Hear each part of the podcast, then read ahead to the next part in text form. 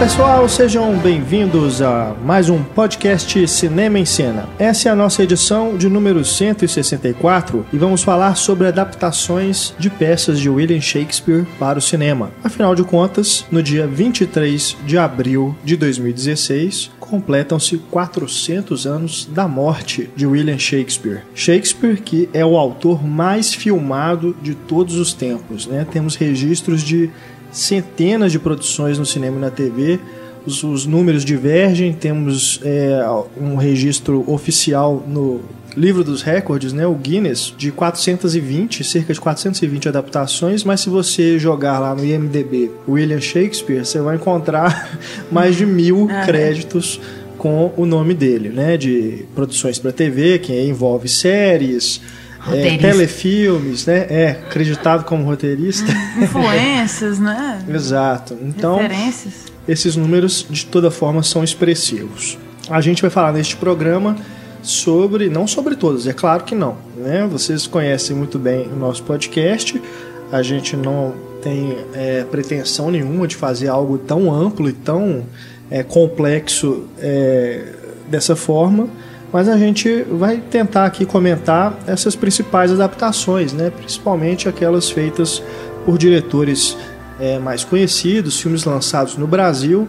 A gente vai lembrando aqui os títulos, as peças já adaptadas para o cinema e vamos relembrando é, as diferentes versões, né? Que tem inclusive isso, são as versões modernas, as versões mais fiéis à, obra original do Shakespeare. Então a gente faz esse apanhado aqui no programa. Eu, Renato Silveira, aqui acompanhado de Estefânia Amaral, Oi. da equipe Cinema em Cena, e Ana Lúcia Andrade, Olá. professora de cinema da Escola de Belas Artes da UFMG, mais uma vez nos acompanhando neste programa. A gente teria a presença também do Marcelo Seabra aqui conosco, mas um imprevisto, né, um problema que surgiu lá no trabalho dele, acabou que não foi possível que ele estivesse aqui conosco. Mas Vamos em frente, vamos dar conta aqui. A gente espera também que você, querido ouvinte, querido assinante do Cinema em Cena, você participe também deste podcast aí nos comentários. Você pode deixar aí a sua listinha das adaptações preferidas de Shakespeare para o cinema e também sinta-se livre para fazer comentários sobre esses filmes, tá bom? Dando aqui também o crédito ao Eduardo Garcia, nosso editor de áudio, mixador do podcast, e lembrando também o nosso e-mail para você que quiser entrar em contato com a nossa equipe. É só escrever para cinema@cinemaencena.com.br. Utilize também as redes sociais, Instagram, Facebook e Twitter. É só jogar lá Cinema em Cena, você nos encontra. E é isso. Vamos para o nosso debate sobre Shakespeare no cinema.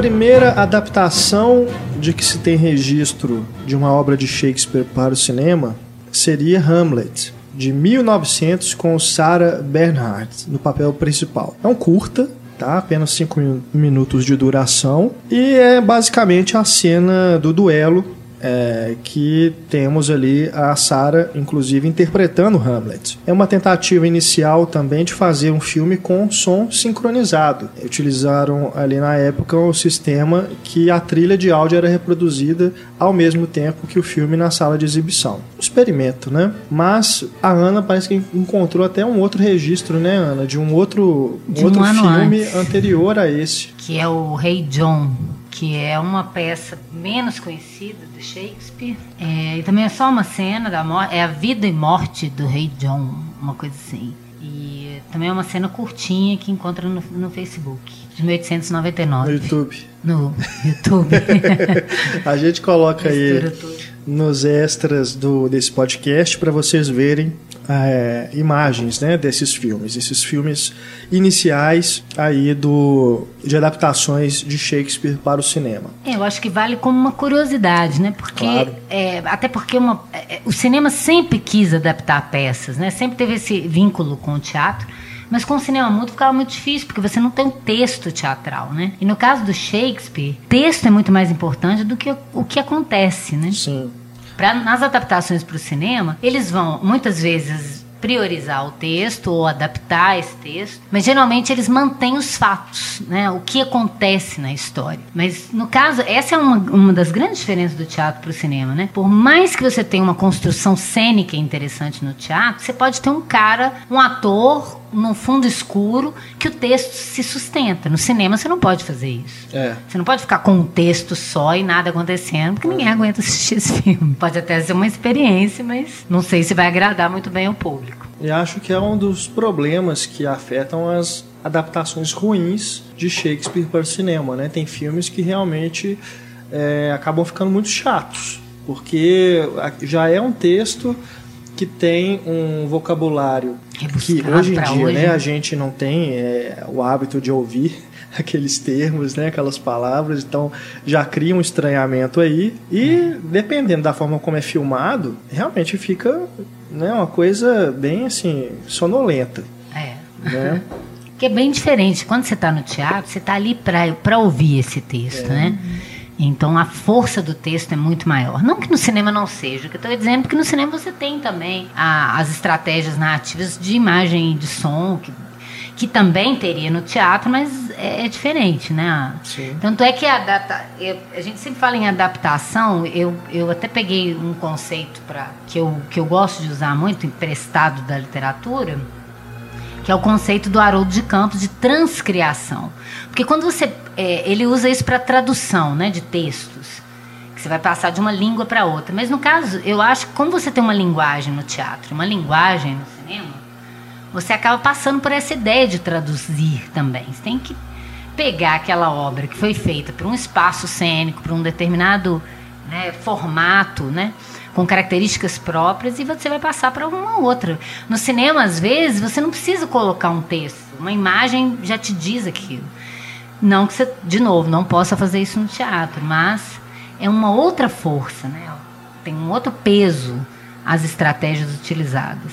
E a tradução é sempre uma recriação nesse sentido do Haroldo de. Campos mesmo. Nunca vai ser aquela coisa que você espera que seja fiel. É impossível ser fiel a um Não texto em, outra, em outro suporte, né?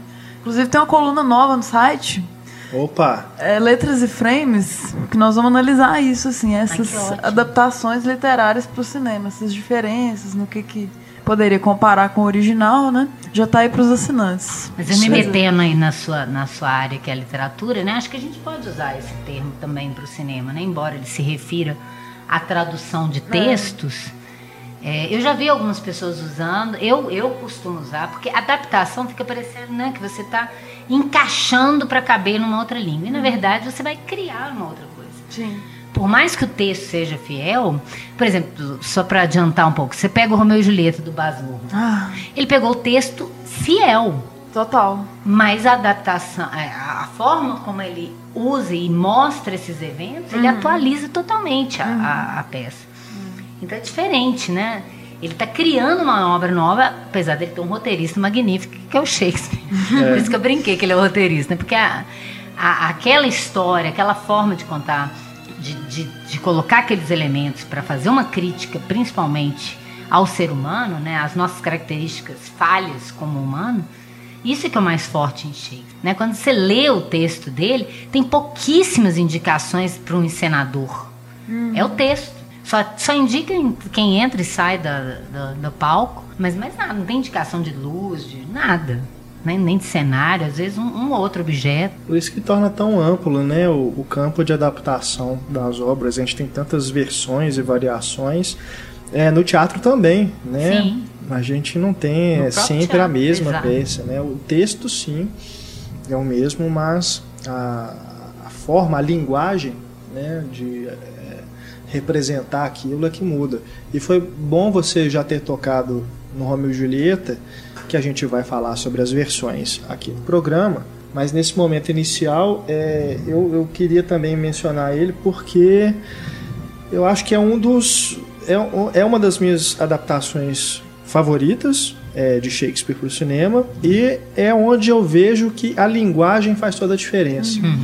Né? Se você comparar com outras versões, não só do Romeo e Julieta, mas de outras peças de Shakespeare levadas aí para a tela, você vê que o que o Baz Luhrmann fez ali, nenhum outro diretor chegou perto de fazer, né? E aí você tem essa grande diferença de manter o texto, manter a forma, né, de, de como ah, os diálogos são é, representados ali pelos atores, mas o uso da linguagem cinematográfica ali é primordial para transformar aquilo numa coisa que é própria do cinema, né? que tem a especificidade do cinema. E uma coisa muito legal que o filme faz que é aproximar um texto antigo, né? Hum. embora não envelhecido, mas das novas gerações. Como né? que é atual, é. né? É. É, ele, mim, ele mostra isso, que o texto é uhum. é atual. Mesmo que o linguajar, algumas palavras, expressões sejam antigas, a ideia é muito, no, é muito nova ainda. Esse filme, assim, a gente até tinha discutido. O Renato falou, nossa, Shakespeare, que ele me ouvia gritando assim, ô oh, minha Julieta! Eu queria que o programa fosse só pro filme, né? Porque ele é um dos meus filmes preferidos, assim, tipo, top 5, talvez. Acabei de fazer uma tatuagem com, homenageando aqui com. Tem que pôr uma foto. É, tem no, tem no meu Instagram, se vocês quiserem olhar aí. Há vários episódios do podcast que, que eu tenho que fazer traz as referências. É até chato, Julieta. né? Eu tenho que falar desse filme toda Mesmo hora. quando tem nada a ver. Aí é. Mas é. A minha redação para entrar no cena foi do Romeo e Julieta. Foi assim, do, do Baz Luhrmann, né? Mas o que ele fez, assim, a estética kit do Baz Luhrmann, né? É. Que é o que ele o pessoal acha brega, muita cor, muita luz, né? Ele coloca isso no filme, você coloca drag queen no filme, sabe? Ele põe o que ele quiser, mas com isso, mantendo a linguagem original. E eu acho que fica excelente. Assim, os personagens conversam, por que não, né? Por que a gente não poderia falar daquela forma, né? É uma, é. uma quebra muito, muito massa, assim, eu amo esse filme demais. Agora, essa discussão, né, sobre teatro e cinema, isso aí, né, Ana, remonta lá desde os primórdios, né? As primeiras teorias de cinema discutem isso, até as mais recentes, né, que voltam a essa questão. Tem correntes que querem afastar, tem outras correntes de teóricos que querem, na verdade, buscar essa aproximação, do, não, não ignorar que o teatro deve, o cinema precisa do teatro e da literatura também.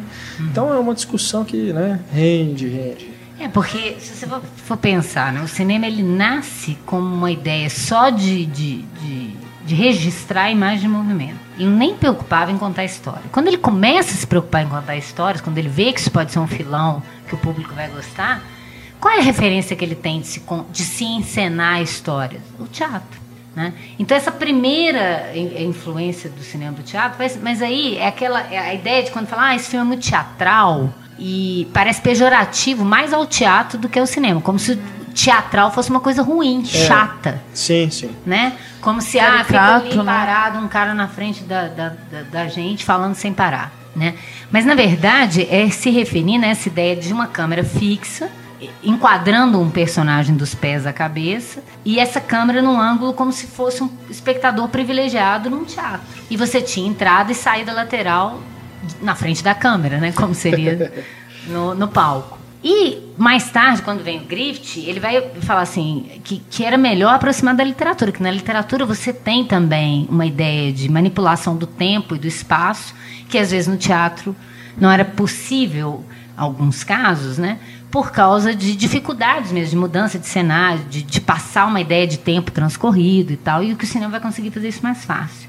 Agora, uma coisa que é legal, e eu já vou adiantar aqui, já que a gente falou nisso, porque é, é onde ele encaixa, que é o Orson Welles que o Orson Welles vem do teatro, mas ele vai falar que ele acha estranho que o cinema, depois que descobriu a sua linguagem própria, ele se afasta totalmente do teatro. E ele vai achar que a câmera pode enquadrar um novo palco que não seria possível no teatro. Então é por isso que é tão legal, por exemplo, na cena do Macbeth, que, é, é, que tem 11 minutos, é um plano de sequência que ele quis fazer no tempo transcorrido, como se fosse no, no teatro, né, para dar uma ideia de tempo e espaço transcorrido ele, ele filma em profundidade de campo, né? Um personagem na frente, o outro indo lá no fundo para tentar matar o, o rei, e depois eles voltam e se encontram. E ele te mostra que o cinema, com a profundidade de campo também, ele cria um outro palco cinematográfico. Ele cria relações de tamanho, né? O personagem que chega na frente da câmera, que fica imenso, que vai se afastando, que vai ficando pequeno. Ele cria relações de poder entre os personagens, que até hoje eu não vi alguém fazendo isso tão perfeitamente como o Orson Welles é. fazia. Essa, essa câmera que enquadra. É, não sei se está dando para entender, porque eu fico imaginando imagem. né, mas às vezes, por exemplo, num palco, você olha para um palco que tem seis atores, você está vendo seis atores de, de, de, corpo inteiro e você vai olhar para onde você quiser. Quando você enquadra num plano seis, seis atores, Você tem a cabeça de um, um de corpo inteiro, o outro não. Você tem uma outra forma de visualizar aquilo. E as relações de poder que, que a imagem acaba criando, né? É, e perceber isso é coisa de gênio mesmo. Né? É. A gente tem o podcast do Orson Welles, em que a gente discute as adaptações de Shakespeare que ele fez, uhum. mas a gente vai é, relembrar aqui também. E é, é, é, isso, o comentário da Ana foi é, perfeito, né? Essa a ida, a volta e a ida de novo, né? Do, do teatro para o cinema e vice-versa.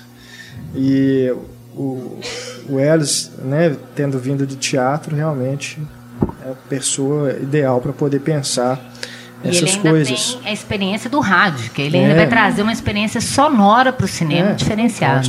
Agora, curiosamente, é, do, nós temos algumas figuras que são recorrentes né, entre as adaptações de Shakespeare. É, e Hamlet tem praticamente a, as três principais, mas não o Orson Welles. que o Orson Welles é mais lembrado aí pelo Macbeth e pelo Otelo. Mas Hamlet a gente tem a versão de 48, dirigida pelo Laurence Olivier, interpretada, é, protagonizada também, né, ele no papel do Hamlet. Temos o Franco Zeffirelli, que fez em 1990, e em 96 o Kenneth Branagh, que eu acredito que de todas é a mais é, elogiada, exuberante, né? E, e, acho que é a mais integral também, Sim. né? Que respeita todo o texto. É, ele atualiza, assim, pra, em relação a Shakespeare, né? Ele modifica a época em que se passa, mas mas o filme é deslumbrante, né? É cinema demais com o teatro, é. o texto inteiro do teatro ali dentro. É, é impressionante. Eu me lembro que eu assisti pela primeira vez em VHS, era aquela fita dupla. dupla. Eu tenho ela. Trocar a fita, né? Passei por isso.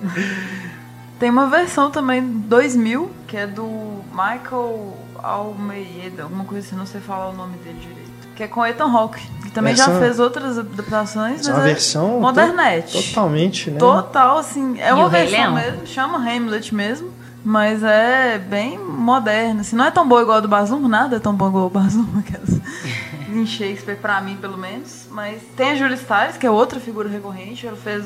É, mais pra frente nós vamos retomar o nome dela aqui. E o Bill Murray também tá nesse filme. É um filme bem legal, assim. Eu é. revi, tem, eu vi é tem muito tempo, eu quero ser. rever ele direito. Assim. O Bill Murray deve ser o tio. Ou o pai, o fantasma do pai. É uma confusão, assim, é uma loucura, mas é muito legal, muito divertido. Só relembrando aqui, né? A de 48, do Laurence Olivier, tem também a Jean Simons, como Ofélia, Anthony Quayle como Marcellus, Peter Cushing, e tem também o Christopher Lee fazendo aí uma ponta, né? Não creditada. Deve ter sido um dos primeiros trabalhos do Christopher Lee. Eu acho que é por isso que o Orson Welles não deve ter visto esse filme, porque esse filme marcou na década é, de 40, ganhou Oscar. Muito né? próximo, né? É. E agora a versão de 90 do Zeffirelli que é execrada. Né? Temos é o Mel Gibson no papel do Hamlet. Temos ainda Glenn Close, Ian Holm e Helena Bonham Carter. A Helena Bonham Carter fazendo Ofélia. A Isabel gostou muito do papel da, da é. Ofélia da, da Helena. Comentou comigo. É, mas o Hamlet do. do o Hamlet ela odiou do também. Isso é, é unânime, assim, ninguém curte. Eu nem acho ele tão ruim ator, mas realmente não dá pra ele fazer Shakespeare. É, não, é. Não é, não é, não é compatível. Né? É, ele funciona em máquina mortífera. Ele é ótimo em máquina é, mortífera. Eu adoro o Mel Gibson eu também. adoro ele. Uhum. Mas realmente Shakespeare não é pro bico de muita gente. Como ator, né? Vamos deixar claro, né? Sim. Porque as questões pessoais do Mel Gibson dizem respeito ao Mel Gibson, não é a nós aqui. Mas a versão do Branagh, que tem também um elenco fantástico, né? Além do dele mesmo como Hamlet, temos a Kate Winslet como uhum. Ofélia, uhum.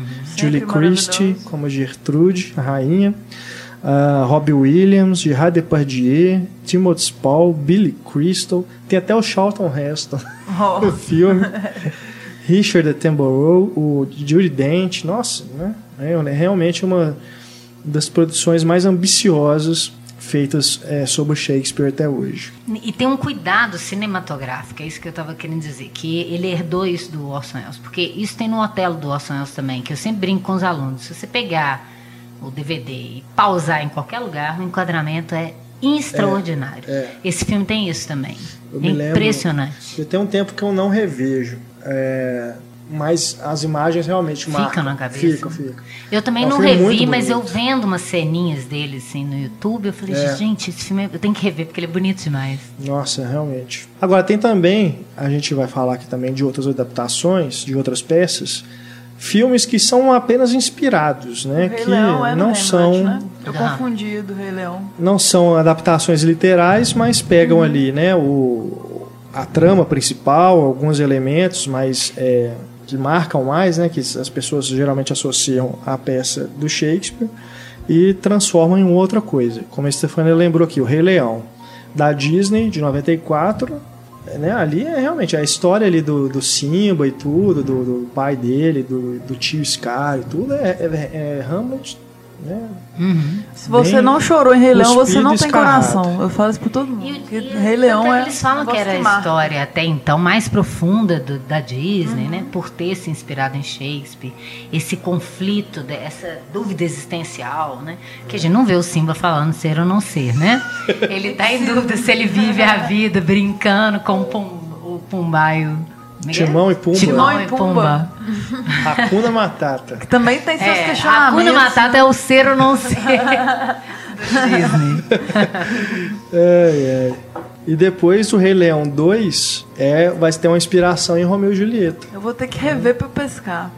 Que Tem que uma tem ali um derivação, romancezinho do- dos dois É, filhotes. que, que esse romance é suicida um é de igual uma o de Romeu e família. Julieta? Ah, são as famílias. É, É, verdade. que eu acho que é a filha do Simba e o filho do Scar. A Montega e Capuleto do. É, porque Tá. o Scar ele foi banido, né? Depois da traição e tudo. Aí Faz tem uma coisa assim. Nesse, né?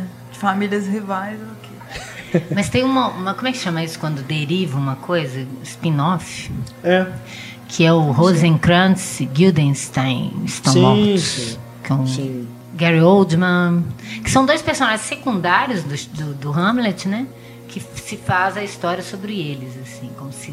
Do ponto de vista deles, né? Com foco neles. A gente tem também do Akira Kurosawa, Homem Mal Dorme Bem, de 1960, que também pega aí elementos. Uma das adaptações do. Kurosawa, né? Que a gente tava pensando É. que vai parecer mais. É, o Kurosawa também era um grande admirador do, do Shakespeare Uhum. e por isso ele vai ser muito criticado no país dele por ele, em vez de ficar É. Focado na cultura apenas, raízes, né? né? Ele era muito tropicalista, o Akira É. Kurosawa. Absorve do outro. Ele absorvia tudo e ele traduzia isso para a cultura oriental e devolvia isso para o Ocidente de uma forma que a gente vê isso, aquilo que parece tão comum, tão caro a gente, a gente vê com outros olhos. É muito bacana. Ouçam nosso podcast sobre Rashomon. Hum, A gente fala maravilhoso. sobre isso, né? É. Que foi o filme que fez o Kurosawa estourar no mundo, né? Justamente por isso, por essa abordagem que permitia aí uma maior acessibilidade, vamos dizer assim, do público ocidental no cinema japonês.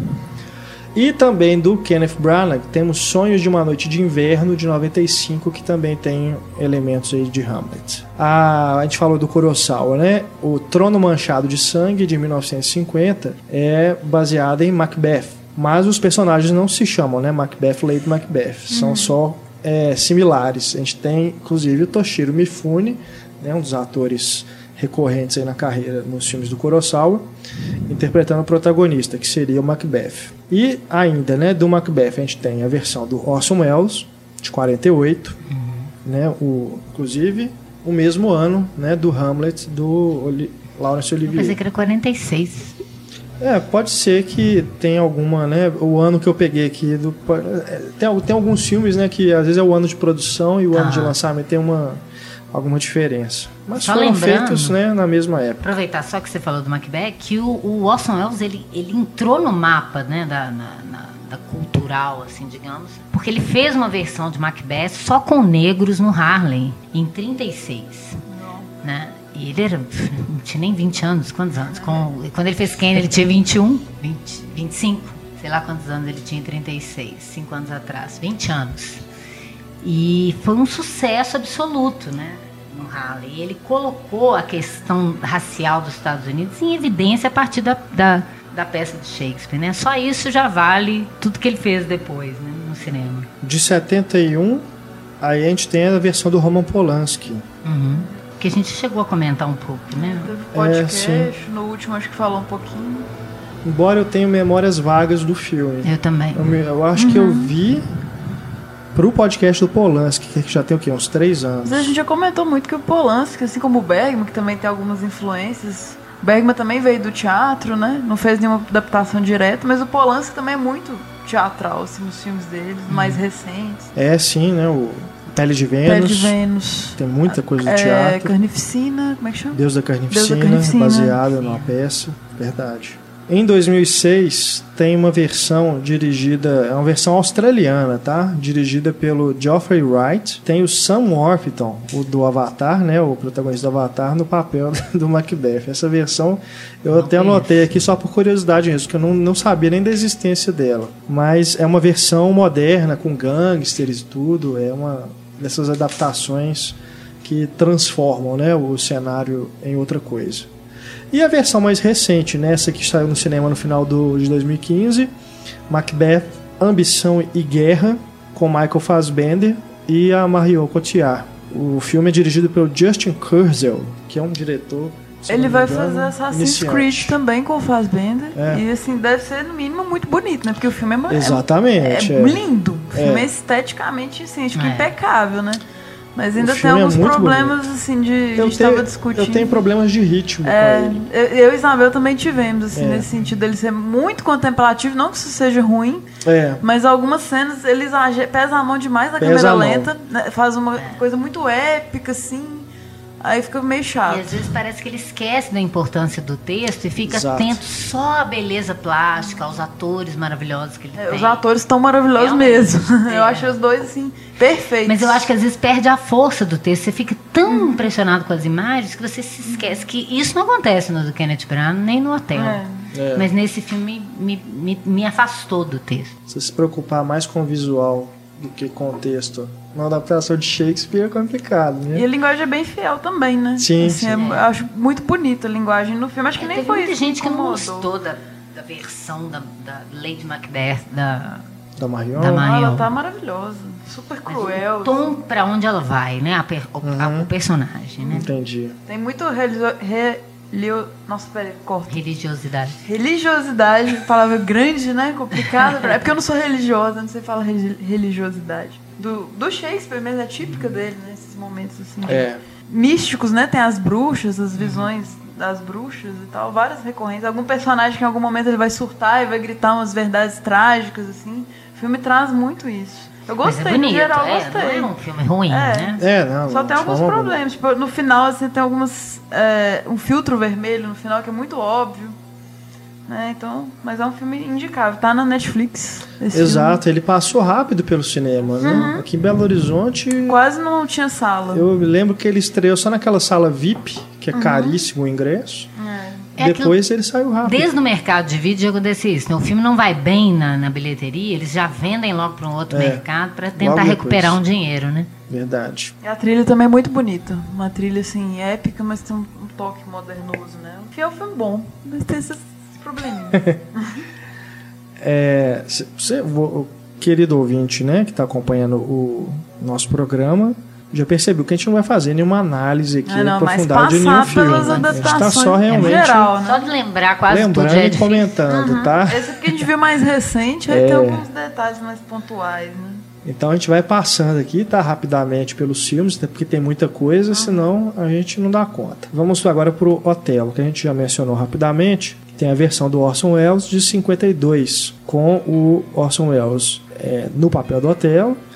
Temos também Michael McLemore como Iago e a Suzanne Cloutier como a Desdemona. Que os atores que ele trabalhou nas suas adaptações de Shakespeare acaba que ele que ele que domina. Era o, o principal, né? Não tinha nenhum outro para dividir a atenção com ele não. Embora no é, Macbeth temos o Road McDowell, né? Uhum. Que é um dos nomes aí mais, mais lembrados. Agora, além disso que eu falei da beleza plástica né, do, do Otelo, ele trabalha a questão racial na, na visualidade também. Uhum. É a forma como ele trabalha o claro e escuro em contraste o tempo inteiro no preto e branco do filme, que é maravilhoso. Para ele falar dessa, desse romance interracial, né? Aí em 65 nós temos o Laurence Olivier apenas como ator, vivendo o Otelo, e a direção é de Stuart Burke. E temos também a Maggie Smith, olha só. De novo, ela tá em vários do Shakespeare. Como a Desdemona. E o Derek Jacobi como Cássio. O Derek Jacob tá em é. todos os filmes do, do Kenneth Branagh também, é. né? Fazendo Shakespeare. Isso. Todo ator inglês que não tenha feito um Shakespeare ele deve ser um picareta, né? Nem que seja é. uma ponta. Não é ator completo. É verdade. E aí temos as duas adaptações mais é, recentes. Uma de 95, com o Lawrence Fishburne uhum. no papel do Otelo, com o Kenneth Branagh no papel do Iago. Mas a melhor coisa do filme é o Kenneth Branagh nesse filme. E a Irene Nunca vi um Jacob filme que você torce mais pro vilão que um vilão né? terrível. Né? Porque o Lawrence Fishburne tá tão fraco de Otelo. Ele tá sexy, que assim, você né? não consegue tipo, tá se envolver. Gatão, mas é aquela coisa meio. Porque quando você tem um ator fascinante, ele pode fazer o papel do demônio, que você fica vidrado nele. É. e esse, essa versão dirigida pelo Oliver Parker. E em 2001 a gente tem aí uma adaptação High School. É. que se chama Jogo de Intriga aqui no Brasil e no original é apenas Ó. Oh. oh. É o Oz. Mas o filme é legal, eu lembro de ter visto na época, ele é super pesado, assim, não? Tipo, eu aluguei, assim, adolescentezinha e levei uma cacetada, porque é um filme muito forte, assim. Trazer essa questão racial pra escola e tal, e o, e o garotinho apaixonado com a Julie Stiles, né? A questão de ciúmes. É, é assim. o McKee Pfeiffer, do Eight Mile, Rua hum. das Ilusões com Emily. Hum, é um ator que é. ele tá meio sumido, mas uhum. ali nesse começo dos anos 2000 ele fez muitos filmes. Uhum. Ele é um bom, é bom de serviço. E tem também o Josh Hart, né, né? Que é outro que sumiu. Aliás, a Julia Stiles também, o elenco inteiro, esse é sumiu. É, a Julia Stiles vai fazer mais TV. mas ela era ótima. É. E a direção do Tim Blake Nelson, né? Que também é uma curiosidade. Um ator dirigindo é, Shakespeare. Esse filme é muito usado. Eu já li um artigo para colégio mesmo, assim, para estudar a adaptação, Aham. como é que ela pode ser diferente, assim. É, é verdade. Ele é, é um bem bom exemplo, assim, para os adolescentes aprenderem, é. né? Esses uhum. dois até, esse, esse hotel as versões que a gente lia no colégio de Paulo Mendes Campos, de Shakespeare, né, traduzido para criança. Nossa, corta tudo, né? Chegando agora no Romeu e Julieta, também assim, pessoal, a ordem que eu estou usando aqui é mais ou menos aleatória. Estou pegando aqui os filmes que tem mais é, adaptações primeiro, né? E por último a gente fala aqueles que tem poucas versões. Mas o Romeu e Julieta, assim como o Shakespeare, é um dos mais filmados, né? das peças dos textos de Shakespeare. Temos a primeira versão americana é, de 1908, feita pela Vitagraph, que tem Paul Panzer como Romeu e Florence Lawrence como Julieta. Filme dirigido pela, pelo J. Stuart Blackton. Filme rodado no Central Park, em Nova York. Olha só. Primeira estrela ela, né? É, a primeira é. De o pessoal reconhecer o nome e aí todo um sensacionalismo com a morte dela, né? É. Florence Lawrence. Aí em 36 a gente tem a versão dirigida pelo George Cukor, com a Norma Sherry no papel da Julieta e Leslie Howard como Romeu. Os americanos têm uma palavra que eu vou usar aqui para definir isso, que é flamboyant. Ótimo. Porque é um negócio, você fala assim, meu Deus, qual é a desse filme, né? Você vê lá, tá tudo direitinho, Shakespeare, história, mas são dois atores com, com mais de 30 anos e você não compra aquele romance de jeito nenhum. É muito difícil. Aliás, eu acho que o primeiro a usar adolescente foi o Zeffirelli, né? Que é, antes sim, sempre eram atores sim. com mais de 20 anos. Verdade. Jovens mesmo. Sim. É, porque a Julieta tem 14, 15 anos. Né? Aí eles botam a Norma Shear porque ela era mulher do, do todo-poderosão lá da Metro, Irving Tauber. E o Leslie Howell era o queridinho da Metro, não sei porque, nunca entendi, que é o cara, o Ashley do, do E o Vento Levou. Nunca entendi onde que tá o sex appeal daquele sujeito.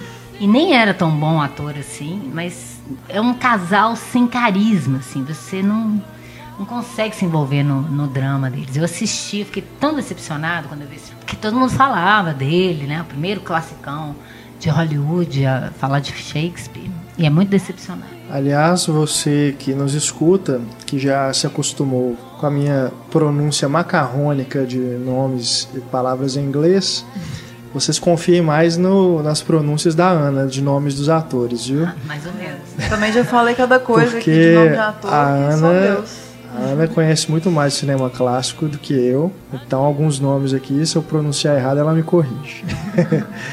A gente tem também nesse filme do George Cukor o John Barrymore, no papel do Mercúrio. Ah, o Mercúrio é um personagem que eu amo demais. Ele é maravilhoso. Acho que ele é o melhor do Shakespeare, assim, dos que eu já vi. É o Mercúrio, ele é muito doido. É. Joga a verdade na cara, assim, sabe? A versão do Franco Zeffirelli é de 68, uhum. com o Leonard Whiting. Eu vou no, no, no papel do também. Às vezes eu ouvi outros atores pronunciando em making off. A gente tem que ficar atento é, ouvindo. É verdade, é. O making off ajuda um bocado. E a Olivia Hussey no papel da Julieta. Esse filme, a minha mãe é, sempre falou muito dele porque ela dizia que quando ela era é, jovem, adolescente, as pessoas falavam que ela parecia muito a Julieta do Não, filme. Então era linda.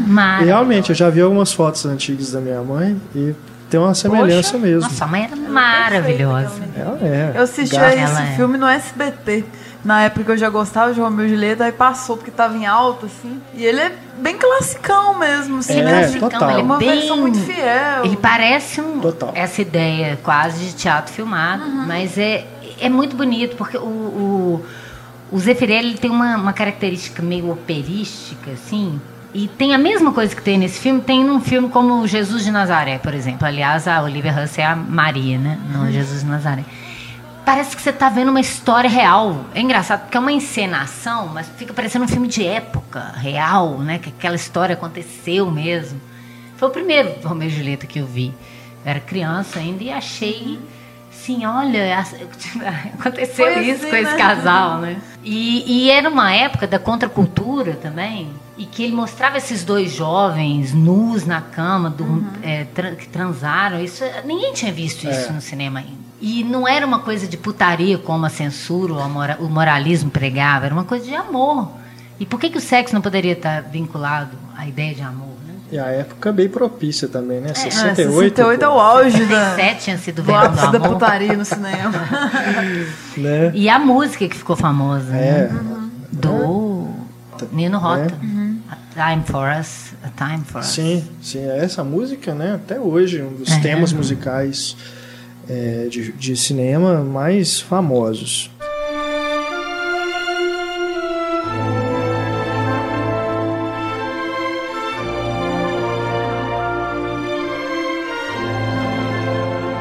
E até a versão do Baz Luhrmann em 96, essa versão do Zeffirelli era mais definitiva, era né? definitiva. Né? Era. Falava Romeo e Julieta no cinema, as pessoas na hora lembravam desse e filme. E agradava todo mundo, né? De é. qualquer geração, todo mundo gosta desse filme.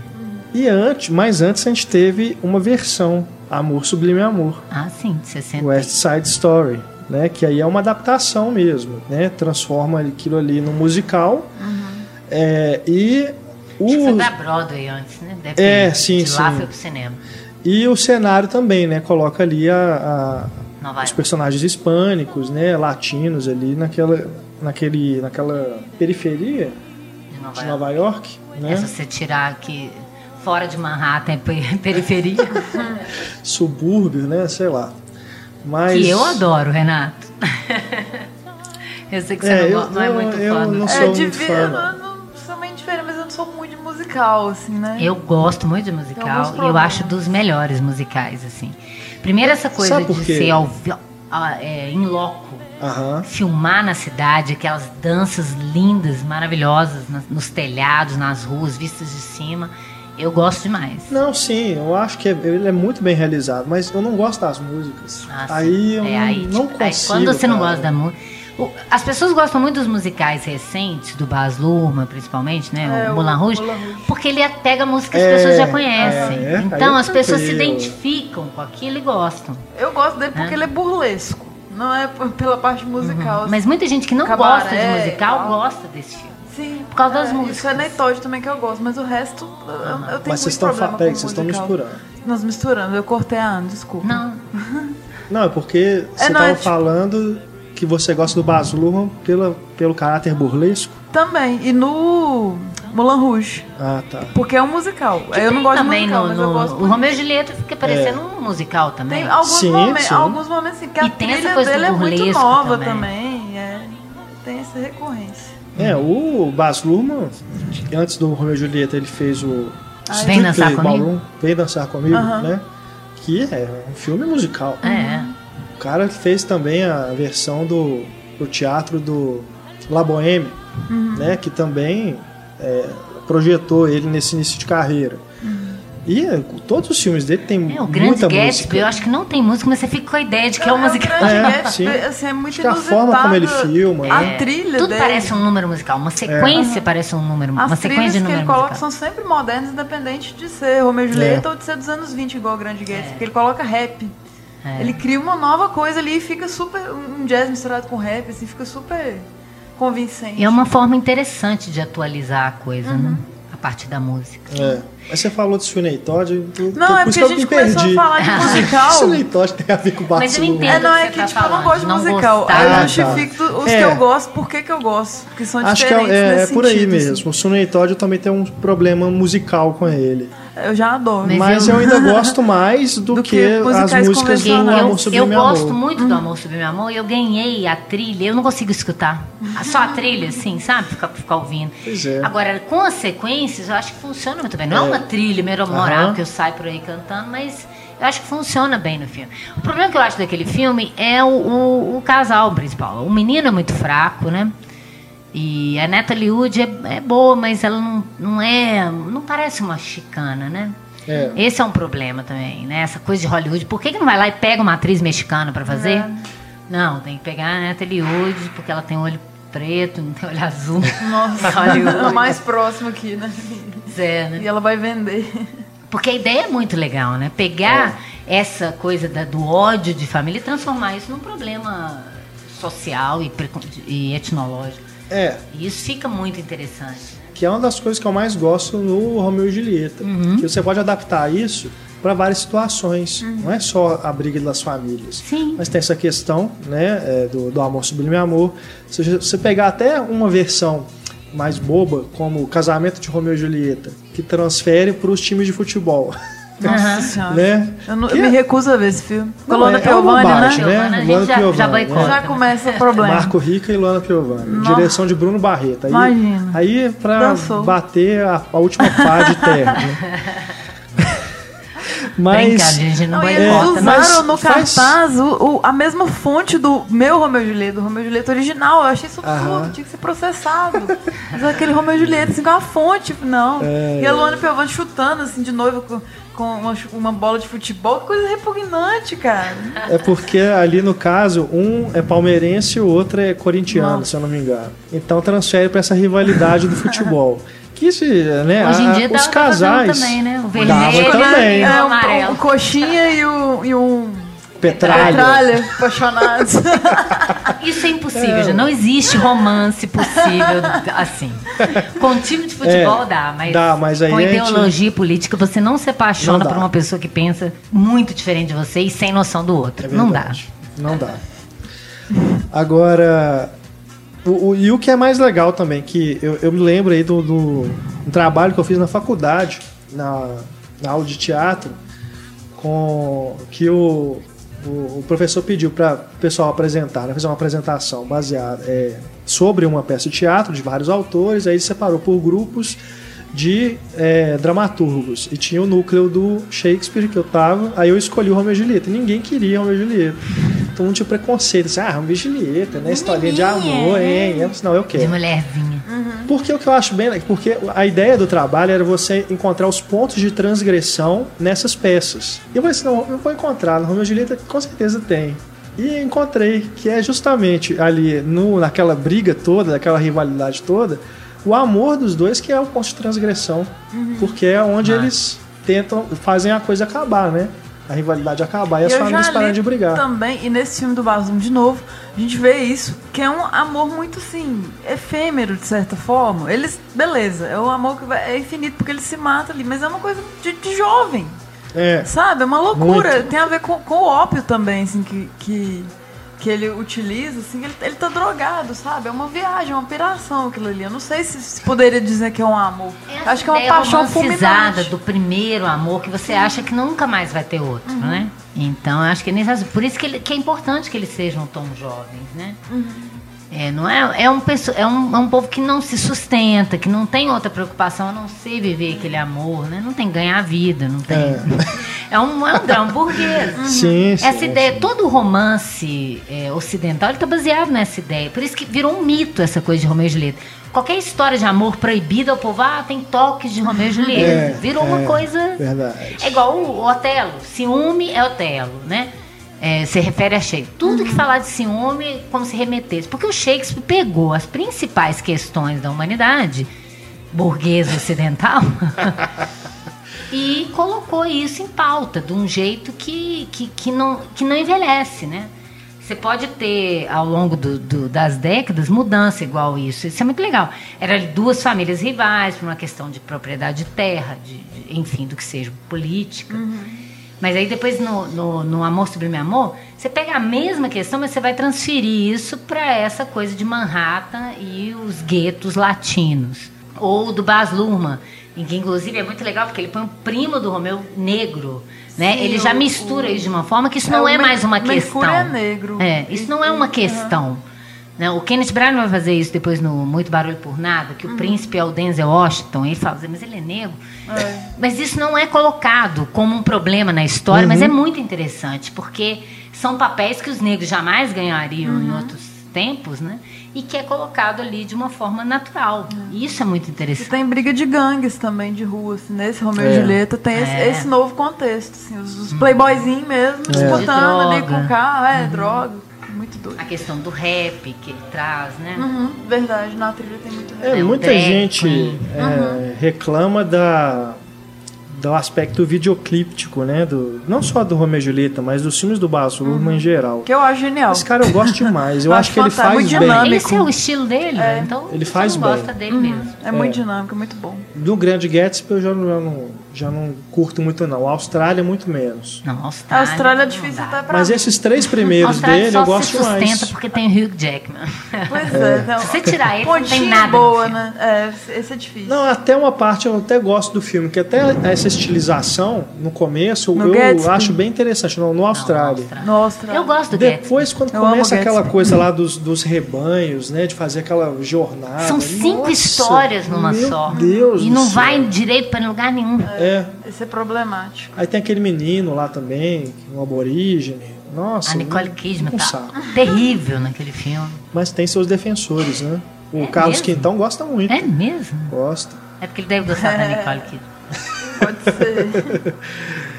Agora, mas eu, eu, eu, curto demais, cara. O, o Como Romeu diz Julieta... uma amiga minha, ela quase, ela ama o, o Hugh Jackman. Ela assistiu por causa dele. Ela falou que teve uma hora que ela quase parou, mesmo com ele em cena, por causa do filme ser ruim. Uhum. Essa história que não sabe para onde que ela vai. É, mas o Romeu e Julieta acho que tem muita birrinha também por ele ser mais voltado para adolescente, né? Tem a questão ali do Leonardo DiCaprio. As pessoas estavam com preguiça do Leonardo DiCaprio na MTV, época, né? Passava o clipe toda é, hora. Esse, a trilha é muito jovem, é. mas é muito boa do caralho a trilha. Só que ele tava no auge mesmo, assim. O, ele tá muito bom, né? Pega o menino bom. da idade dele Nossa, pra fazer aquele papel, você não, não acha? Eu não acho que é filme padrão de adolescente, não. Ainda mais porque não tem final feliz. É impossível ter final feliz em Shakespeare. É um Mas eu acho que pra época era. Acho que hoje talvez não. Os adolescentes tem de todo hoje. um glamour, né? Mas não, pra nossa época, a gente era adolescente na época, era uma adolescência diferente, né? Sim, verdade, uma adolescência bem mais legal. Anos 90, MTV, cap... Eu até acho injusto falar boa. isso, porque a gente não Mas vive era. a adolescência eu hoje, Eu era criança, né? eu era doido pra ser adolescente. Questões... Aí eu virei adolescente, foi tudo uma droga, é. virou malhação, sabe? Não tenho saudade nenhuma da minha adolescência. eu também não. Nem um não, pouco. também não. Minha adolescência é uma merda. Mas adolescência anos 90 era massa. É, mas enfim.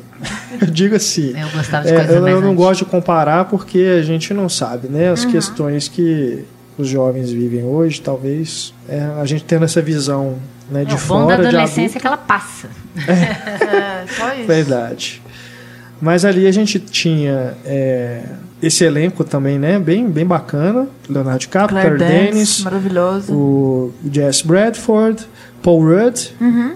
Brian Dennehy vivendo o pai do, do Romeu uhum. e Paul Sorvino fazendo o pai da Julieta. Maravilhoso. Todo mundo bem. É um filme bem legal, cara. John a Natalie Portman queria muito ser a Julieta. Pois é, eu li essa história, Só cara, que ela era muito novinha. Tipo, eu acho que ela é da mesma idade da Claire Denis, mas ela tinha uma cara de criança. Gente, mas ela já tinha uma não, cara de criança. mais nova, ela era mais nova, ela tinha 14 anos. Acho que ela tinha parece. feito Leão profissional, mas ela parecia mas muito profissional, criança. ela com aquela cara de menina, ela já tá super sensual. Pois é. é. Só que aí parece que não combinou muito, assim, mas ela era depois, doida pra fazer tem, tem um outro filme que, se eu não me engano, é de 96, que é Brincando de Seduzir que também, assim. É, com ela? Com ela. Uhum. É, é, é, tipo isso do, do profissional. Uhum. Essa adolescência sensualizada, sabe? Mas a Julieta nem é sedutora. Eu acho que foi mais uma questão de clima, assim. Mas o, é, o Leonardo mas... DiCaprio tem uma cara de bebê até hoje. Tem, tem, tem, tem. Que às vezes a Claire Denis parece mais velha que ele. Exato. Sim. Também então ela, talvez fosse melhor uma menina com a carinha mais nova mesmo. Mas o, o que eu, li é que tava aparecendo... Tá é o melhor papel dela, eu vi tá todos os filmes mesmo. dela, sou fã dela, e é o melhor papel dela é o Romeo e Julieta. É, vai ser. Sim. É. É verdade. Ela começando, assim, ela tem, tem, uma série muito boa com ela também, Minha Vida de Cão, que ela Como com cabelo ela não, vermelho. não era conhecida naquela Mas, época, é. as pessoas ficaram meio assim, porque o Leonardo DiCaprio estava no auge. Uhum. Aí fala, quem é esse menino desconhecido, né? Uhum. É. E ela tá ótima mesmo. Essa é tão série bonita mais a cena nova dos dela dois é muito boa no aquário, é tão bonita. Mais Soul Cared Life. Ela tinha Não, 15 é Homeland. anos. Homeland é de agora, é. é também é legal. Mas é pouco. a cena do aquário, né? Tem, tem muitas cenas que são que ficam gravadas uhum. na memória, Fica. né? Uhum. Pra mim o filme todo. Porque eu já vi é. 500 vezes, então eu tenho ele todo, em todas as ordens. E a, a, hora que ele vai lá na casa dela, que ele sobe, né? Uhum. Que eles vão na, na, naquela fonte, naquela piscina. Aquela festa, uma loucura. Os foguetes, assim, é. tudo muito doido. O filme ele marcou mesmo. Né? É, o senão que eu falo que quando as pessoas falam que acham ele muito videoclipe, o problema não é ser, esse videoclipe, o problema é a rapidez dessa é. coisa. Frenético. O que eu, a, a ressalva que eu faço ao Bas Numa é que é tanta coisa que não dá tempo de você ver. Você não tem um, é, um espaço verdade, de concordo. contemplação. Uhum. Moulin Rouge é isso. Eu não sei como é o Moulin Rouge. É tão rápido, aquela câmera vai para lá, para cá, para cá, aquela montagem maluca, que eu entendo que ele quer te colocar naquela histeria. Mas eu queria contemplar, sabe? Eu Sim. queria ver melhor as coisas, eu não consigo. Concordo, concordo mesmo. Mas o que eu tinha lido, só voltando aqui para essa curiosidade da Natalie Portman, hum. é que eles chegaram a fazer os testes. Uhum com o Leonardo DiCaprio e ela, só que quando eles viram as cenas ficou parecendo um trem meio de Pedófilo, pedofilia, né? sabe? Pois é, por isso. Que ele já, ele, se não me engano, ele tinha 21 anos. Ele, o Leonardo DiCaprio. Nossa, ele parece que tem 15. É. é. Máximo isso. E ainda tinha o Paul Rudd, que era mais velho ainda que ele. Uhum. Né? Ia ficar um negócio meio estranho, eles decidiram não utilizar a eles atualizaram, né? Porque, por exemplo, no do Franco Zeffirelli, caberia até mais, porque era muito comum as meninas casarem com 13, 14 é, anos. É, Julieta né? tinha 14. É. é. da época. Mas hoje em dia sou esquisito mesmo. É, tanto que a versão é mais nova, de 2013, é dirigida pelo Carlos Carley. Tem a Hayley Stenfield como a Julieta. E a Hayley Stenfield, tá, é, eu acho que ela já, já deve ser quase uma jovem adulta, mas ela tá bem menina assim no filme. Quem que é a do Bravura é, Bravura Indômita, né? Ah. Ela fez pouco depois do Bravura Indômita esse filme. Então, passa essa impressão de que realmente é uma menina, né? Novinha ainda, adolescente mesmo, e já estava ali com essa questão do casamento sendo imposta sobre ela. Mas esse filme é uma adaptação muito literal, quase televisiva da peça. É, é, de, depois que você já viu essa uhum. versão do Baz Luhrmann, não precisa mais, como. Né? Você, você vê aquilo, você, para quê? Né? É, tem que reatualizar isso, transformar é. a Julieta numa trans, alguma coisa assim. Boa, boa. Ia ser ótimo. Ia ser massa. Quem faz o, o Romeu nessa versão de 2013 é o Douglas Booth. E tem o Cody Smith McPhee, aquele garotinho do A Estrada, com o Viggo Mortensen, né? Fazendo o Benvolio. Quando ele apareceu no filme, eu achei que ele seria o Romeu. Depois que, que, que, eu vi que não era. E tem o Paul Giamatti também nesse filme fazendo o padre. Ah, o padre é ótimo. E aí você, aí que você vê a diferença, filme. exatamente.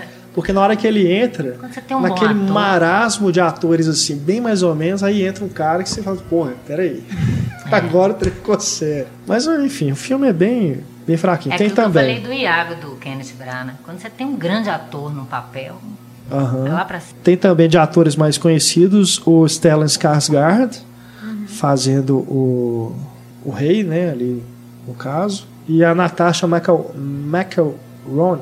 Eu sempre me confundo no nome dela, fazendo a mãe da Julieta. Aí a gente tem as outras versões é, como eu falei, Rei Leão 2, que foi lançado direto em, em vídeo. Tem uma outra animação, Gnomeu e Julieta. É, que o Romeu é um, um, gnomo azul. Quem interpreta, né, faz a voz dele é o James McAvoy. E a Julieta, que é um gnomo vermelho, é a Emily Blunt. É, eu não, não vi essa animação, mas eu lembro de ter visto, visto elogios a, a ela. Então, de repente, o pessoal pode procurar, né? Pelo menos aí tem outros grandes atores aí no elenco de dubladores. Michael Caine, Meg Smith, Patrick Stewart. Tem ainda Ozzy Osbourne, cara. Dublando? Ele dubla o Mercúrio, aposto. Não, Se ele dublar é o Mercúrio, o... eu vejo. Vai ser massa. É um, um viado, ele dubla um viado. e tem também o Jason Statham fazendo o Tibalt. Ah, e tem também né, o Shakespeare apaixonado. É. Que é enquanto é. ele está escrevendo Romeu e Julieta. Como se fosse a base do é. Romeu e Julieta, né? Eu gosto da ideia do Shakespeare apaixonado, de quem bolou esse roteiro, né? Não que seja um filme maravilhoso, mas eu gosto dessa ideia de brincar com o universo, né? Alguém para escrever tão profundamente sobre, sobre o amor só poderia ter vivido isso. É. Uhum. Né? Então, essa premissa eu acho sensacional. Sim, sim. E que vai terminar, o Shakespeare Apaixonado termina indicando o Noite de Reis, que é a próxima personagem que ele cria, que é a Vaiola, é. que vai ser inspirada nessa Julieta, que foi o amor da vida dele. Ela que é. veste de homem, porque eu lembro Ela veste de homem, a, ve a veiola. A cena que ficou na minha cabeça do Shakespeare apaixonada é ela colocando o negócio no seio, assim, colocando o é. bigodinho é. e tal. Porque a personagem do Noite de Reis, ela é uma moça que se faz passar por um uhum. homem pra Isso dar é muito interessante. De... É. Isso pode ter até uma adaptação nova e hoje seria demais se fizerem direito. Eu acho um né? bom texto. Uhum. Eu tenho problemas é exagerado com pro Oscar, os atores. Né? Mas... Uhum. Né? É, Principalmente porque a Gwyneth Paltrow ganhou aquele Oscar, né? Não isso, devia, isso já criou assim uma tá antipatia bem, não maior. ganhar o Oscar, mas ela estava bem no filme. Sim, sim, mas é. É o problema normal. é a premiação exagerada, né? O Ben é. Affleck tá constrangedor. Nossa, eu não lembro papel. do Ben Affleck nesse filme. Constrangedor, porque ele era namorado dela na época e botaram ah, ele lá. meu Deus. Que tem tantos atores bons em papéis secundários, né? Uhum. E os personagens e os personagens principais não são. É. E o Joseph Fiennes, acho que é o papel que as, as pessoas mais lembram é, dele, tá né? Bem. Ele tá ótimo, mas eu nunca vi ele fazendo nada é. para comparar se ele tá realmente bom ou não. É, também não. E temos a Judy Dent fazendo a Rainha Elizabeth, que ganhou o Oscar, né? Pelos seus é cinco minutos de fama no filme. É porque ela não ganhou por causa daquele lá antes que ela era é. Rainha Vitória. Ah, tá. Verdade. É, eu acho que o Shakespeare apaixonado é o discurso do rei daquela época, né? Ou vice-versa. Tipo, tinha filme, filmes melhores. Mas assim, o, o discurso Entendi, do rei no, no é um filme ok. Entendeu? Okay. É superestimado. É, mas tipo, não, não é isso tudo. Ganhar Oscar. Precisava disso tudo. Mas o Shakespeare apaixonado é bem melhor. Né? Temos aqui também ainda, só pra gente fechar aqui o Romeu e Julieta. A... Meu namorado é um zumbi. só citando como curiosidade mesmo porque ele é baseado num livro, né? Que, que é Sangue Quente, se eu não me engano, o nome do livro. E o livro tem sua inspiração em elementos de Romeu e Julieta, faz alusões, né? Aí se eu for pegar alguma comparação é isso, por ser um casal diferente, né? Ele é um zumbi, ela é umas uma viva, né? Uma pessoa viva. Ou então Crepúsculo é, também. É, é qualquer Crepúsculo né? também. impossível é. você tem Romeu Essa novela agora das oito. É, é várias assim, novelas. Várias né? novelas. Novelas mexicanas. Sempre tem um casalzinho Romeu e Julieta. Né? É. um casalzinho que não pode, às vezes é até o invertido, né? Hum. Assim, é, um menino pobre com a menina é. rica. Eu gostava de chocolate com pimenta. Essa é a única que eu gostei assim, nesse sentido, que era muito bom. Tinha uma rivalidade também entre os dois, é. mas acaba que. Sempre dá tudo certo Agora, na novela. O... Não é igual o final de Romeu e Julieta trágico. Essa questão da Julieta fingir de morta, isso se repete depois em outras peças, né? Porque Deve. no Muito Barulho por Nada também tem, tem isso. Uhum. E no Cimbelino também tem. Hum. É, tem sempre essas ideias recorrentes. É porque são elementos da comédia de erros que o Shakespeare sempre recorre. A ideia de um personagem pensar uma coisa e aquele mal entendido gera ou uma desgraça ou alguma cena engraçada. Uhum. Sonhos de uma Noite de Verão. Temos aqui a primeira versão mais famosa de 68, dirigida pelo Peter Hall, com a Judy Dent, Ian Holm, Ellen Mirren e Sebastian Shaw. Eu não vi essa versão. Não, também não. É, fica aí a dica pra gente ver, né? Eu acho que vale o registro porque aqui. o elenco é bem expressivo, né? É, tem uma versão anterior, se a gente pensar em uma adaptação não é. literal, que é do Bergman. Sim. Sonhos de uma Noite de Amor. Mais umas influências. Que eles traduziram por amor e afasta isso. Uhum. Acabou afastando da peça, mas faz uma referência à peça, sim. Eu também não me lembro muito bem, que eu vi há muitos anos. Mas é aquele mesmo esquema de, de troca de casais numa noite, né? Despertado por, por é. essa questão desses mal entendidos. Uhum. E que o Woody Allen depois vai fazer como comédia, citando tanto Shakespeare quanto Bergman nos sonhos eróticos de uma noite de verão. Hum, Isso. Verdade. 82, é, 86, uma coisa assim. É. É, o Woody Allen tá no filme do, do Godard, né? Que nós vamos falar mais pra frente, que o Renato odiou aqui. Que eu não vi nem pro podcast. Ela fala de um jeito que ela, ela, me entrega, assim, né? já tô dando spoiler já. É. Não gostou. É porque é fã do Godard, aí não pode gostar. Não, mas eu gosto do Godard 60, depois eu me decepcionei quando eu fui pode, ver mesmo os, os Pode não gostar. Dele. Pode não gostar. Eu nem vi o filme. De 99, aí a gente tem Sonhos de uma Noite de Verão, dirigido pelo Michael Hoffman. E com um grande Michelle elenco, Pfeiffer. né? Michelle Pfeiffer, uhum. Rupert Everett, Esse Kevin também Klein, tá no, na Netflix. Stanley Tucci, Calista Flockhart, Christian Bale, uhum. Sophie Marceau. Christian Bale nos Esse Estados. filme eu vi no cinema quando eu lançou. Também. E aquilo que eu tava, tava, comentando com a Ana aqui antes. Eu jurava que tinha o Kenneth Branagh de alguma forma nesse filme. a gente associa ele é, a Shakespeare. Automaticamente a gente lembra dele, mas ele não é nem diretor, nem tá no elenco. Mas é, como a Stefania falou, tá no Netflix, uhum. né? Quem nunca viu. É uma oportunidade bem legal de, de, de assistir esse filme, que é bem bacana. Eu gostei dele na época. É, ela é bem leve, né? É a história, uma das histórias mais leves do, uhum. do Shakespeare. Em 2001 tem uma versão modernete também chamada Volta por Cima, Get Over It, com a Kirsten Dunst, Ben oh. Foster, Colin Hanks no elenco. Tem ainda participações da Zoe Saldana, Mila Kunis e Carmen Electra. Esse filme é, é high school também, né? Levado aí para o ambiente da, da escola e tudo mais. É só uma adaptação assim, baseado, né, inspirado no, na peça original. Muito Barulho por Nada, que o Kenneth Branagh dirigiu em 93. Adaptação também. É divertidíssimo. Eu nunca mais revi, mas eu imagino que ainda esteja atual, né? É outro que está no Netflix também. Ah, tá? É. Porque eu quero até rever, porque eu me lembro de ter gostado muito. Eu fui ver duas vezes no cinema. Uhum. E o elenco também fantástico, né? É. Emma Thompson, Denzel Washington, Kate Beckinsale.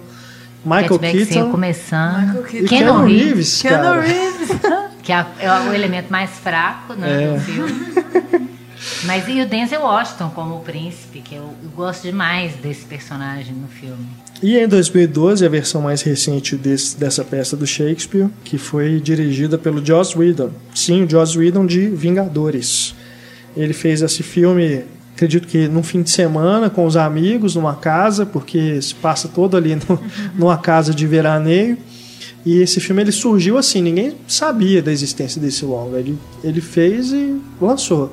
Porque foi na época dos Vingadores, né, do primeiro filme. E ele é feito, primeiro, o meu problema com ele já começa da decisão de ele ser filmado em preto e branco, que eu não vi razão nenhuma para ele ser preto e branco. E o elenco também tirando o Clark Gregg, que a gente conhece, né, dos próprios, próprios filmes da Marvel, e, entre outros, é, e o Nathan Fillion, que é um, um, ator com quem o Joss Whedon trabalhou no Serenity, e também estreou, ele também fez alguns outros filmes, mas também não é ninguém muito conhecido do grande público. Os outros atores são todos desconhecidos e não tem ninguém ali que é muito bom de serviço, não. Então achei uma adaptação anódina. Tá, ele fez, deve ser para um trocado que ele ganhou ali do, da Marvel, que né, deve, ser um, desejo, um texto que ele né? gosta, né? Um desejo de filmar Shakespeare, é, né? Alguma coisa assim. O texto é bom, o texto está ali, mas é, de novo, essa adaptação moderna. É como se o, o que estivesse acontecendo é, fosse nos dias de hoje, mas os atores falam como se fosse na época do Shakespeare. Inclusive falando é, coisas como príncipe, essas coisas, sabe? Aí você fica uma coisa também meio estranha, você fica vendo aquilo assim, tá, que tá querendo dizer que a peça, né, o texto é, ainda é atual, uhum. porque fala dessas coisas de do do preconceito, né, do machismo com a, com a menina, dessa questão da, dela não ser supostamente não ser mais virgem é, na hora que ela vai casar e tudo mais. Então tem alguma coisa aí que ele quis dizer com esse filme, mas para mim não ficou muito claro não. Tá disponível aqui no Brasil, né? Eu não me lembro, eu acho que passou no cinema, tá? Rapidamente, até por causa, né, que o Joss Whedon tava em alta na época por causa do, do dos Vingadores, mas fora isso é um filme que passou bem batido. Agora a Megera Domada que também teve a versão do Franco Zeffirelli em 67 com Elizabeth Taylor e o Richard Burton. Que bem legal né? também. É a versão mais é, Essas versões do Zeffirelli, como eu falei, são bem né? mais são fiéis, né? Parece, como eu falei, filme de época. Parece uma história que aconteceu, né? Uhum. Mas é bem interessante. Mas antes dela a gente teve uma versão em 29 com a Mary Pickford e o Douglas Fairbanks dirigida por Sam Taylor. Tu chegou a ver esse filme, uhum. essa versão, Ana? Eu também não vi. Não, o Sam Taylor, ele, ele, ele dirigia as comédias do Harold Lloyd, né? Estranho uhum. fazer Romeu e Julieta. Romeu e Julieta não, Megera Domada. Que é das comédias também mais famosas de Shakespeare, é, né? Que ganhou né, várias versões né, com outros nomes, como por exemplo, 10 Coisas que Eu Odeio ah, em Você. Ah, que lindo, esse filme é lindo. Com Julia Stiles e o Heath Ledger, e o Joseph Gordon-Levitt. Uhum. E a Larissa Oyelinka. Outro filme adolescente que é legal pra caramba. Legal, gosto muito Muito massa. Um dos gosto que marcaram sim, minha, adolescência. E é da Isabel, que a gente tava É muito bom. Teve uma versão também pra TV naquela série do Bruce Willis e a Cyber Shepard. Gato e o Rato. A Gato e o Rato. É. E aqui... Que eles sonham, ela sonha. É. Ou eles estão, não sei, não me lembro. É um especial, né? Daquela coisa. Parece que o Cravo e a Rosa legal. também é, né? Da, é. Aquela novela é da isso, Globo. A novela. É, o o Eduardo Moscov chamava Petrúquio. Hum, é, é mesmo. E ela Essa Catarina. novela foi muito legal. Era engraçado. Depois ela de... era Catarina? Tinha Catarina, aquela Adriana Esteves. É, então é né? isso mesmo. Uhum. Depois de Chocolate com Pimenta, a melhor novela da Globo.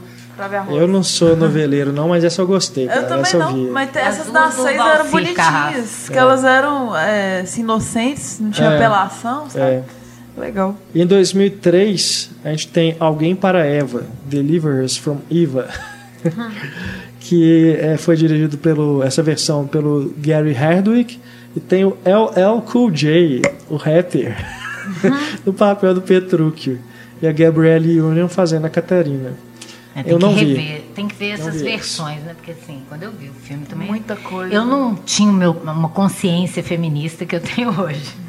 Então tem que rever para ver como é que anda essa questão no filme. Né? É. Né? Porque essa ideia de um homem que vai que quer domar uma menina mimada que só faz o que quer e tal. Mas acaba que ele não consegue. Não consegue, mas até que ponto também é porque eu lembro da, da, dessa versão principalmente do da Gato Rato que ela fala assim, meu, você quer mandar em mim? Meu, peraí, meu filho, não. Ah, é. Não é assim. Não é né? bem sucedido, né? Assim, Tentativa. Você não vai me deixar dócil e uma mulherzinha amável até porque não é isso também que ele quer, mas é o que se achava que se esperava de uma mulher. Que a mulher tem que ser dócil, obedecer o marido, né?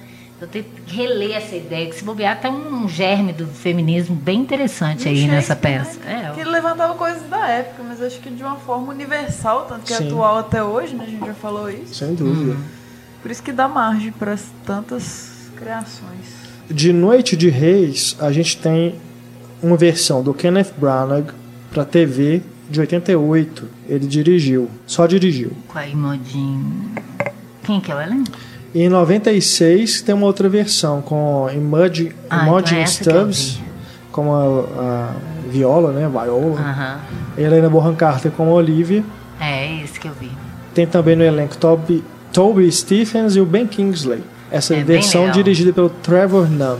Eu não conhecia a história original, então eu gostei muito da, da história em si. O filme eu não me lembro muito bem, mas eu achei bem bacana a história. Depois que eu fui ler, assim, eu vi os filmes, depois ia ler o livro. Uhum. Li o original. E a versão também High School, né?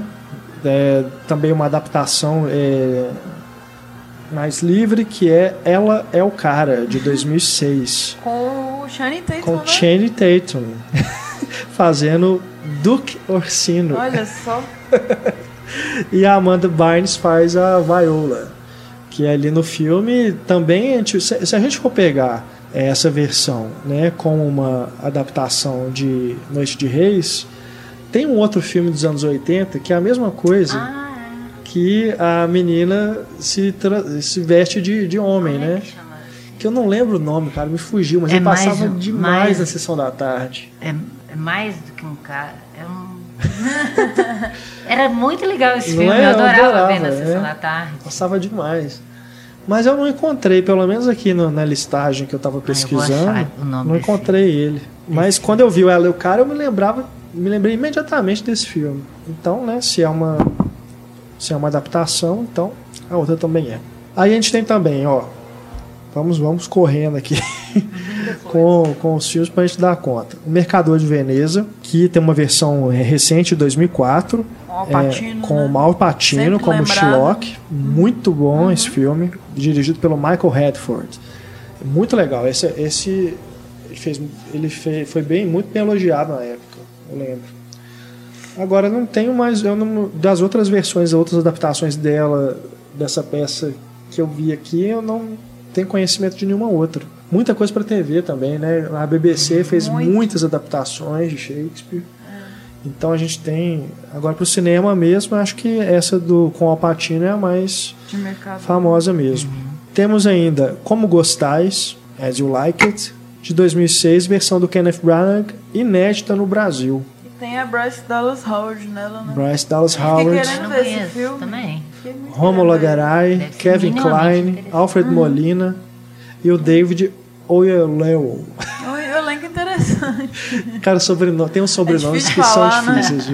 viu? Esse, o David Oyelowo, que fez o Martin Luther King, né? Selma também, ele tá? No Selma, é. é. Ah, tá. Verdade. Tá. Que, é. Depois o cara quer ficar famoso com esse nome. Né? é, que mais? Esse também tem várias versões para TV, né? Das, das comédias aí do Shakespeare. Trabalhos de Amor Perdido, também do Kenneth Branagh, com Alicia Silverstone. A sua querida ex-musa. É. Esse também, ele foi lançado assim, direto em vídeo no Brasil, não chegou a passar no cinema, não. Aí temos Rei Lear, que esse teve muitas versões, como a Stefania já adiantou. Né? Temos essa do, do Jean-Luc Godard, que não é, na verdade, né? Do, do Godard a gente não espera essas coisas, que ele vai adaptar Shakespeare para o cinema. Tem ali, né? né ou alguma coisa da trama que, que tá ali, mas é um filme sobre o filme que já começa com uma narração em off de que aí eu não, eu não, não, não fiquei sabendo se rolou isso mesmo na época, mas parece que ele demorou muito para fazer o, o estúdio ficou cobrando. Então, no, no, no, nos créditos iniciais, ele coloca isso, uma ração em off falando: o Godard vai filmar o Rei Lear, mas ninguém sabe se esse filme vai ser feito mesmo. ele faz essa coisa, né? É, Querendo criar polêmica. É. Tem o Woody Allen, né? Com... Tem o Woody Allen, o próprio Godard também tá no filme. Tá atuando, verdade. E para mim, cara, eu vi agora, né? Pro podcast, que eu não tinha ainda assistido essa, esse filme dele, não. Para mim, a única justificativa desse filme é o Godard filmar a Molly Ringwald. Da Garota de Rosa Shaw? É, uhum. que é uma musa dos anos 80, né? Da Sessão da Tarde ali.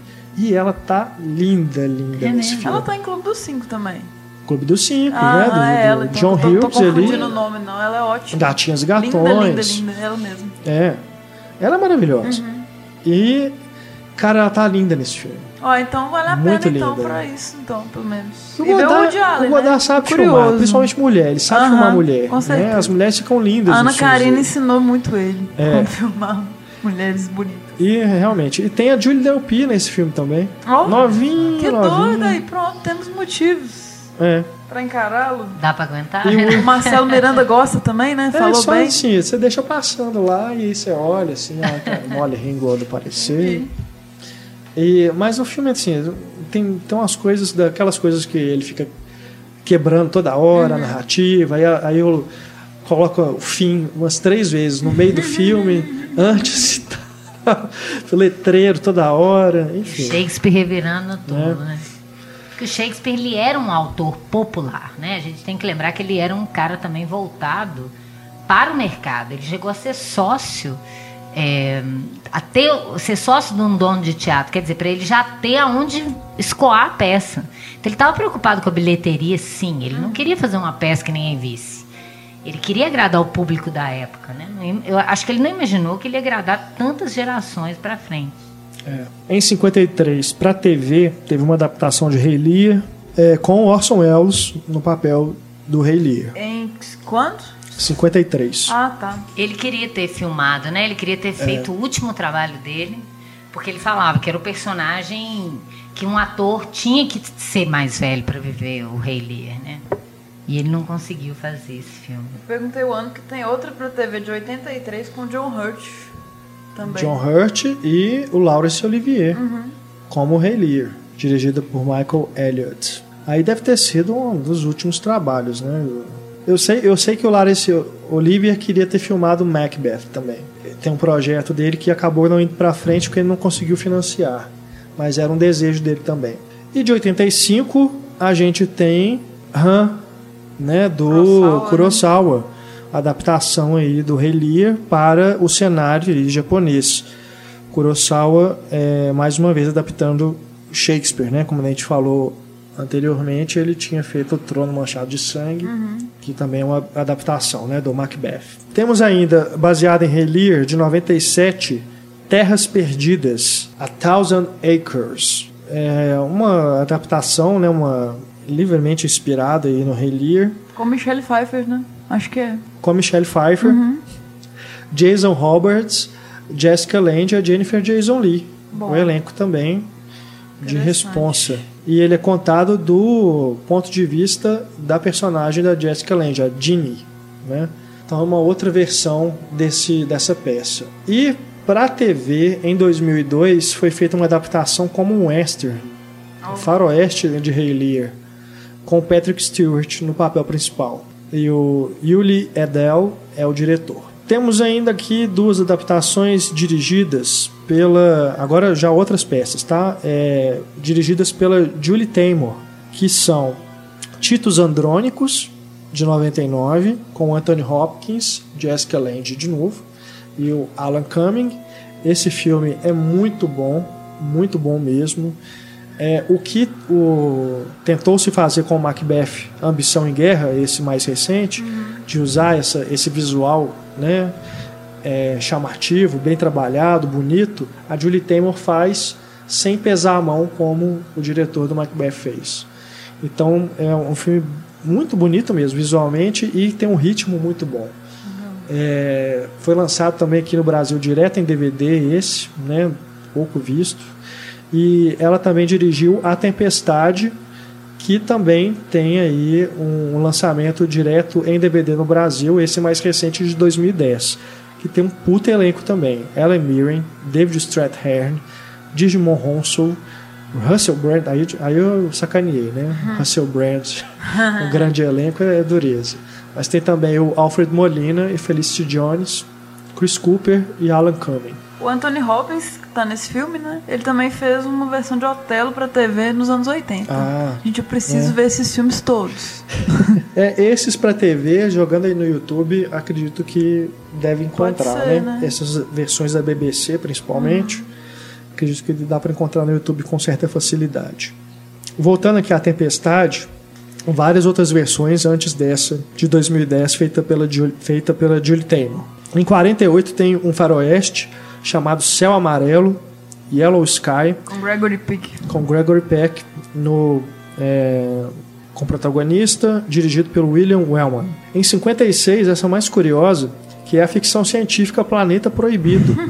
né? Uma ficção científica clássica e muito legal, de 56, que também tem sua inspiração. É, talvez nem seja inspiração, mas carrega semelhanças né, com elementos da trama de A Tempestade. Filme que tem Leslie Nielsen no elenco. Na época que ele ainda não era ator de comédia. Em 82, temos a versão dirigida pelo Paul Mazursky. Com John Cassavetes. Com John Cassavetes. A Molly Ringwald, de novo. Oh. É, Susan Sarandon, Raul Julia e Jenna Hollands. Em 91, A Última Tempestade, adaptação parcial, tá? dirigida por ninguém menos que Peter Greenaway. Aí vocês já podem esperar né? algo bem diferente vindo dele, que é um iconoclasta. E por fim, a de 2010 que eu citei aqui, da Julie Taymor. A gente já está chegando aqui ao final da nossa listagem né, enorme de filmes. Vamos citar mais alguns aqui. Coriolano, de 2012, foi um filme que marcou a estreia na direção do Ralph Fiennes. Ele também é o protagonista. Filme que também tem o Gerard Butler, a Vanessa Redgrave e o Brian Cox no elenco. Filme disponível no Brasil, que também aqui lançado direto em DVD na época. Júlio César, em 50 tivemos uma adaptação dirigida por David Bradley com Charlton Heston no elenco vivendo Marco Antônio. O David Bradley também interpretando Brutus e Howard Tasker fazendo César. Então a gente tem mais uma recorrência, né, que são atores que dirigem também adaptações de Shakespeare. Em 53, Júlio César, dirigido por Joseph L. Mankiewicz, com James Mason como Brutus, John Gielgud como Cássio e o Marlon Brando como Marco Antônio. Débora Kerr como Porte, enfim. Em 70, o Charlton Heston mais uma vez, é. né, é, numa adaptação de Shakespeare, é, de novo César, interpretando né? o Marco Antônio, né, uma adaptação de Júlio César. Temos também Jason Roberts como Brutus e John Gielgud de novo como César. Nessa tem a Diana Riggs também. Isso. E o Richard Chamberlain. Aí a gente tem mais outras versões, mais uma aqui que é uma história romana, né? É, mais uma peça romana do Shakespeare que é Antônio Cleópatra, a tragédia de Antônio Cleópatra que em 72 tem sua versão mais famosa, dirigida pelo Charlton Heston, e com a Hildegard Neal no papel da Cleópatra. As Alegres Comadres de Windsor, vocês me perdoem, tá? A gente já está aqui no, no momento de só listar e é citar. IMDB. Mas é só para a gente fazer o registro mesmo, que é dos, dos últimos aqui. A gente tem As Alegres Comadres de Windsor, que é a peça, que em 65 o Orson Welles dirigiu como Falstaff, uhum. o Toque da Meia-Noite que aí ele pegou, né? É, é, vários pedaços de várias peças, né? não só dessa, mas também de Henrique V, Henrique, é, Ricardo III, é, Henrique IV. Ele foi misturando ali para poder criar essa, é, esse filme, que tem o Orson Welles no papel do Falstaff e a Jeanne Moreau no elenco também.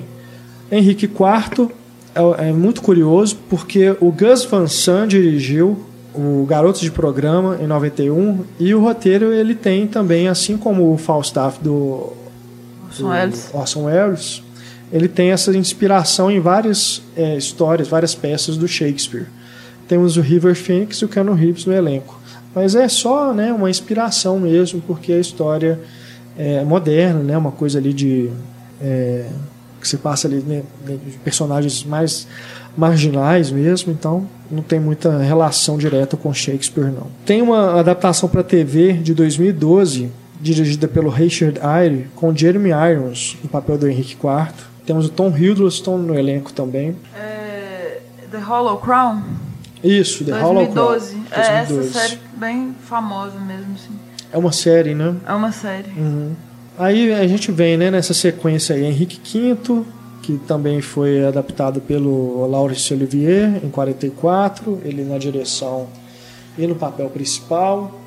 Em 89 tem a versão do Henrique V do Kenneth Branagh, que também tem um elenco é, é recorrente né, em adaptações de Shakespeare, com Ian Holm, Emma Thompson, Derek Jacob, Judy Dent, Christian Bale.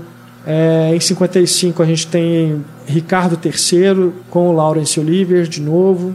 É, e em 95, o Richard Loncrane dirigiu uma adaptação com Ian McKellen. Uhum. O Ian Annette... McKellen, inclusive, ele fazia teatro com, de Shakespeare também, uhum. várias adaptações.